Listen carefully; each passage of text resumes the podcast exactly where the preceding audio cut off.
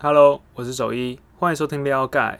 撩盖让你一次搞懂一件事情，更无负担的关心这个世界。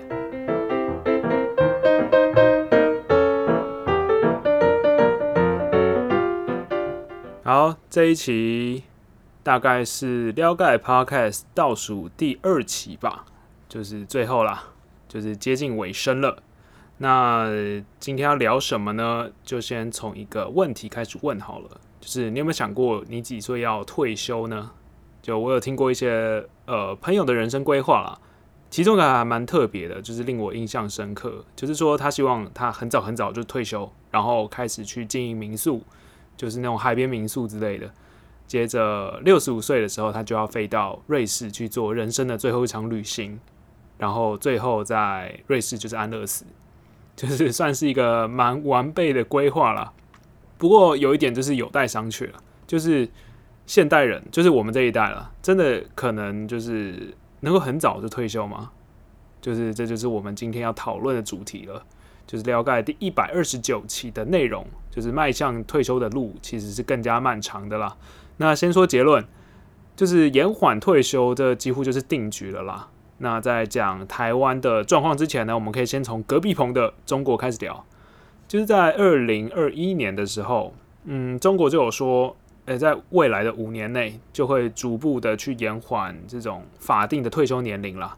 那现在的中国退休年龄呢？男生是六十岁，女生稍微低一点了，大概是五十五岁。所以就是你可以想见，就是未来中国的男生就会从六十岁退休年龄啊，就会从六十岁开始往上调，然后女生就会从五十五岁开始。但是这就是回归到一个问题，就是为什么要这样子做调整呢？其实原因就是大家应该可以想象，因为我们听众应该都是蛮聪明的。其实原因就是中国的人，中国人的平均寿命其实就是在上升啊。一九七零年的时候，差不多就是我看一下啊，差不多是六十岁。然后在二零二零年的时候，其实已经接近八十岁了，就是一个二十岁的增长。那以二零一九年的数据来看，其实六十岁以上的中国人口占了百分之十八。就这个其实也会造成说，哎，工作的人就是变少了，而且。中国的劳动参与率其实也是在下降的，那也会让世界就是担心说，哎，劳动人口减少会对这种经济造成很重的冲击，因为其实中国这个市场是蛮大的，如果这个中国的市场没有继续发展下去的话，那其实其他国也会受到影响了。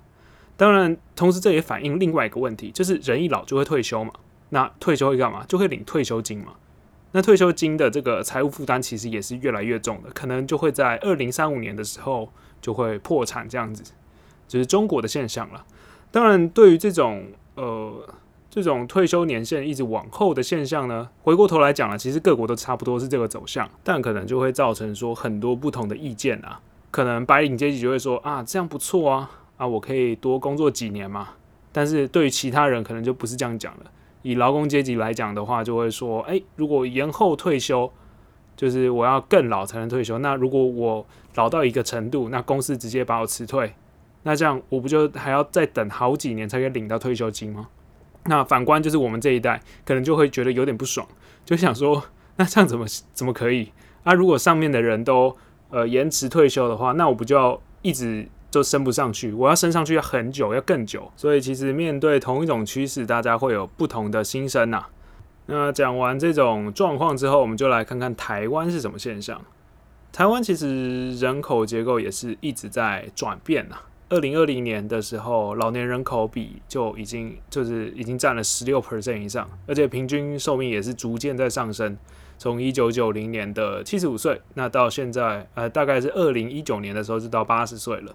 也因此呢，台湾其实也在逐步提高这种退休的年纪了。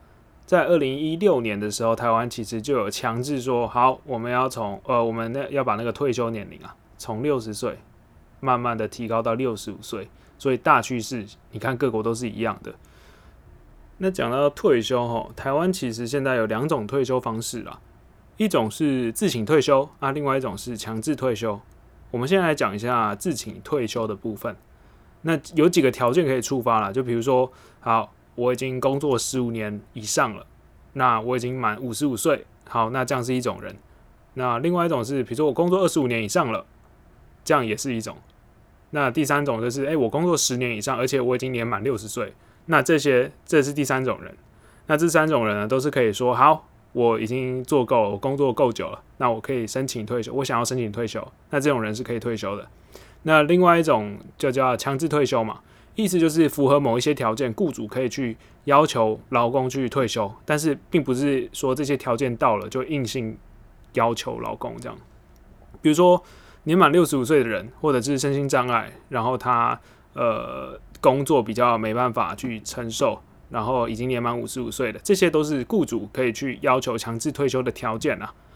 然后呢，其实我们刚刚一直都没有认真提到退休金的部分嘛，就退休之后会领退休金嘛。那我们来讨论一下退休金好了。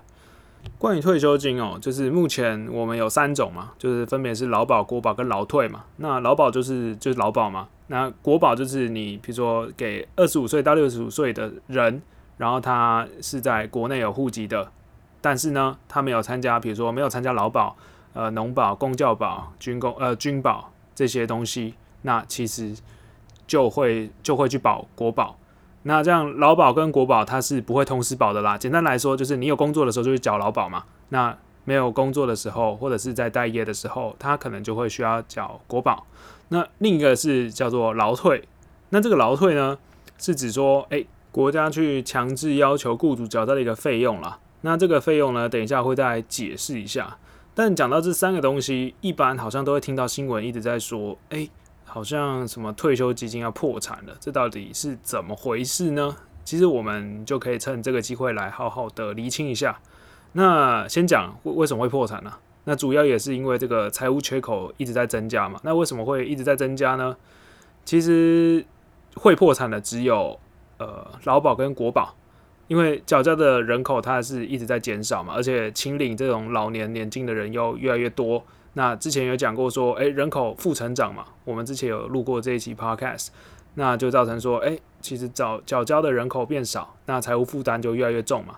那劳保是有可能会在二零二六年的时候就破产，那其中负担最大的其实就是老年给付的部分啊，那占占了九十 percent 左右。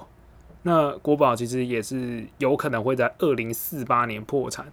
那在这三种呢，唯一一个不会破产的叫做劳退。那我们就来讲一下这个劳退，因为劳退呢是刚刚有讲过，就是国家强制雇主，就是每个月可能要提拨百分之六以上的薪资去累积出来的一个个人退休账户了，就等于是帮你存钱呐。那这个个人账户那里面呢，所累积的金额就可以你在退休的时候一次领出，或者你要分期领出也可以。所以这个东西就是跟你一有在赚钱就就有劳退啦，基本基本上是这样子。那台湾目前的状况，就是因为呃退休年限的往后了嘛，所以要提领这种退休金啊，就是年纪也会一直在往上。那像是国保就是要六十五岁以上才可以领，所以呢这边就可以看得出来，呃平均寿命它增加所带来的一些现象啦，就是人口越来越老，这是我们都会碰到的状况。那我们来看一下，就是高龄化的大前辈。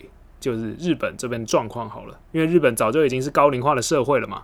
那日本一样，就是人口也是蛮老的，就是六十五岁以上占了二十八点七，就是将近三十 percent 了。那到二零四零年的时候，就会直接冲破三十五 percent，就是预期了。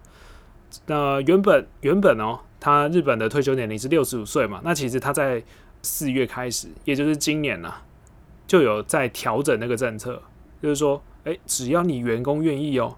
那企业就要保障说，员工你是可以确定工作到七十岁的。那最终的目标就是强制把退休年龄调到七十岁。当然，这个年纪越来越往上调，当然日本也会梦的碰到一样的状况，就是退休金也面临破产的问题。就是预计到二零五零年，这个退休金就会破产了。甚至日本的官员哦，都跑出来呼吁说。哎，民众就是要去储蓄，去准备退休金。你看，当官员都这么说了，你就知道这个事情是真的很大条。那到底有多严重呢？其实这边有几个例子可以让你感受一下。就是如果有一对呃老夫妻，六十到六十五岁的老夫妻，他如果呢只靠国家退休金过活的话，那每个月哈他会有五万日元的这个资金缺口，意思就是他每个月会。不足一点二万元的台币了，那如果是他预计他们啊，预计要一起活到九十岁，那至少还要再额外存两千万的日元，就是大概是呃五百一十一万的台币。所以你就知道退休金是多么不足。从日本的现象，我们就可以看得出来，日本它是走的比较前面了，所以我们这些其他国家应该也会走向差不多的地步。那目前看起来就是只能靠自己的啦，因为呃劳动力下降，对于年轻的一辈来说，就是我们要面临的就是退休年龄要继续往后延，那我们肯定会工作越来越长嘛。那面对这种准备退休金又不够的这种状况。台湾其实也是蛮多人是没有信心的，因为就是民调就有显示说，诶，三十五岁到四十五岁的民众，就是有百分之六十六都觉得，诶，退休金是准备不够的，所以这会是一个蛮大的问题啦。所以我们要有怎么样的转变呢？其实可以思考一下，因为在过去我们可能会很仰赖这种国家的政策，就是你看啊，有劳保啊、有劳退啊、国保啊等等的，可是现在你要面对的可能就是我要。怎么去加强自己个人的储备资金，去准备好好退休？因为现在好像就只能靠自己的能力了，所以这大概就是目前或者是未来我们会碰到更严峻的退休生活。呵，那我们今天就差不多到这边。那再预告一下，这就是撩盖 Podcast 倒数第二期了，所以下一期呢，应该就会是撩盖最后一集喽。那如果你喜欢我们的内容的话，就是欢迎分享撩盖给你的朋友，那目前就这样啦，拜拜。